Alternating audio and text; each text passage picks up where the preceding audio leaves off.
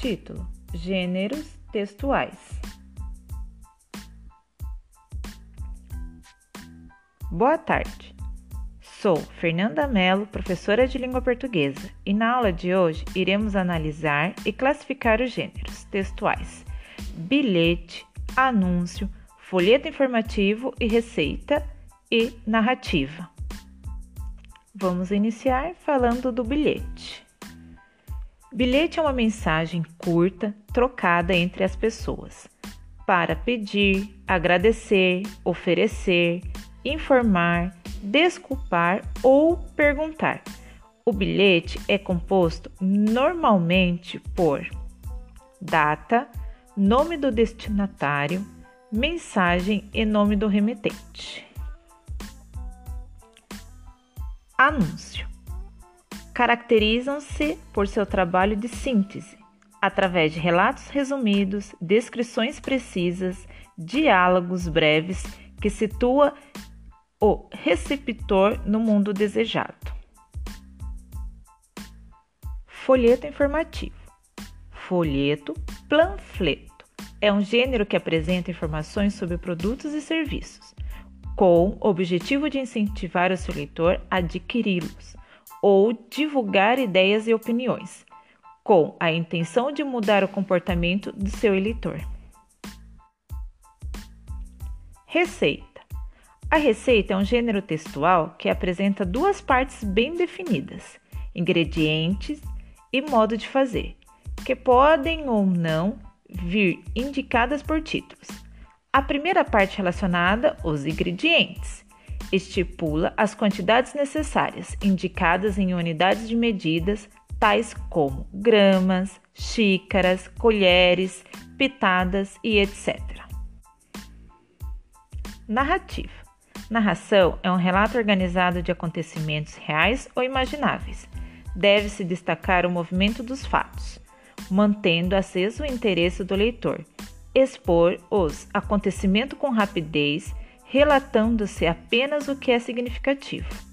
A narração envolve quem, personagens, que, enredo, quando, a época em que ocorreram os acontecimentos, onde, o lugar da ocorrência, como, o modo como se desenvolveram os acontecimentos, por quê, a causa dos acontecimentos e final. Então, os gêneros textuais referem-se a diferentes formas de expressão textual. São textos que encontramos em nossa vida diária e que apresentam características definidas por conteúdos, propriedades funcionais, estilo e composição e característica. Alguns desses gêneros textuais é o que estudamos hoje: bilhete, anúncio, folheto informativo, receita e narrativa. Agora é com vocês. Escolhe um desses gêneros da sua preferência e elabore um texto. Fico aguardando, hein? Estou com saudade de todos e logo estaremos juntos novamente.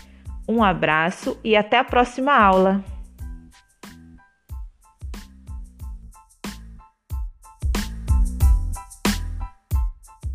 Coube a Augusto a glória de ficar entre Dona Quinquina, que lhe dera a honra de aceitar seu braço direito, e uma jovem de 15 anos, cuja cintura se podia abarcar completamente com as mãos, um velho alemão ficava à esquerda dela, e sem vaidade podia Augusto afirmar que Dona Clementina prestava mais atenção a ele que ao Jagodes, que também, a falar a verdade, por seu turno mais se importava com o copo do que com a moça. Nessa dação do livro O Feijão e o Sonho, Vamos narrar o dia da dona de casa, que faz de tudo para sustentar a família, cuidar da escola e do professor, que é o seu marido. Capítulo 1 Meia hora depois que Rosinha levanta, o galo cantava. Tinha muito a fazer: limpar a sala de aula, a casa e acordar o marido. Acorda, desinfeliz! Até o passarinho que não tem contas para pagar já estão cantando? E menino do Dianho, não mexe aí, seu praga! Largue já essas vasilhas. Se quebrar alguma coisa, eu quebro a sua fuça. Ô mãe, mãe, ô mãe, olha essa menina, ela tá puxando o cabelo da gente. Já para o quarto, as duas de castigo. Pedrita não se conformou e ficou na sala. A mãe agarrou a menina pela orelha, empurrou para dentro do quarto e bateu a porta. O choro recomeçou. Ameaças, gritos. Ô homem, você dorme mais que a cama. Venha dar um jeito na sua cria. Ah, porcaria. Agora eu te pego. Rosinha avançou para o seu filho e o agarrou o pequeno pelo braço. Eu não te avisei? Agora não adianta espernear e fingir dor de dente. Vai apanhar. E você? O que tá olhando? Vai buscar a vassoura, sua boca aberta. Mas é só de castigo, mãe. Ah, agora lhe convém, né? Limpa tudo ou minha chinela vai conversar com a sua orelha. Nisso, o marido saiu do quarto.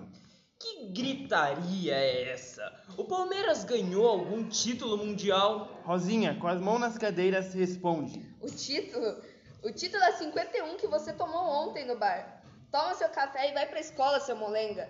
Seus alunos já estão na sala. Deu 55.